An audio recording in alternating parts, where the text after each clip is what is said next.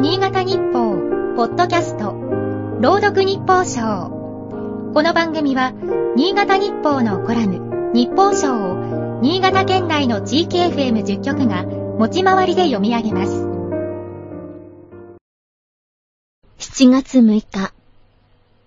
この味が、いいねと君が言ったから。7月6日は、サラダ記念日。田原町さんの第一歌集、サラダ記念日が出版されたのは、1987年春だった。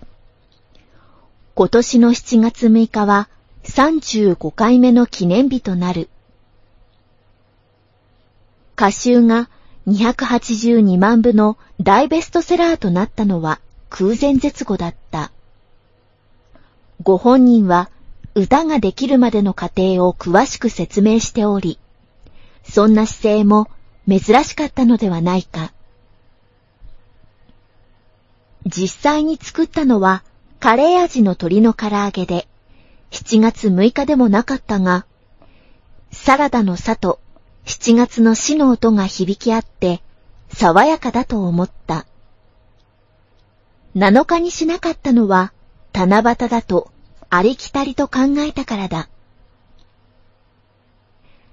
いいねは、Facebook などの交流サイト、SNS で、投稿が気に入った時に押すボタンの名前としてすっかり定着した。これには、田原さんは少し違和感を抱いているようである。クッキーのように焼かれている心、みんないいねに型抜きされて、おととしに出版された第六歌集、未来のサイズに収められた一種だ。いろんな表情のいいねがあるはずなのに、数で競っているのを残念に感じ、そうじゃないいいねを見つけたいと思って読んだと解説している。